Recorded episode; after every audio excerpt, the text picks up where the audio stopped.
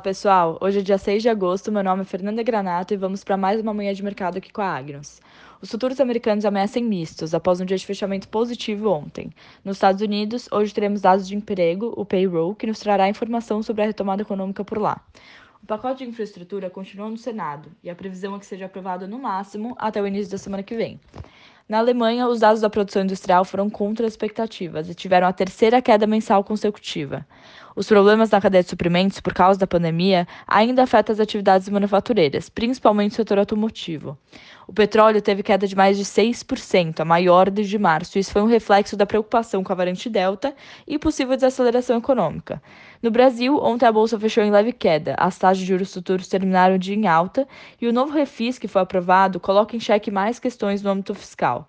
Na Câmara, os deputados aprovaram ontem um projeto de lei que permite a privatização dos Correios. E as tensões aumentam entre Bolsonaro e o Judiciário, depois do presidente do STF reagir às investidas de Bolsonaro contra o sistema de votação eletrônico. Fico por aqui e desejo a todos um ótimo dia e bons negócios.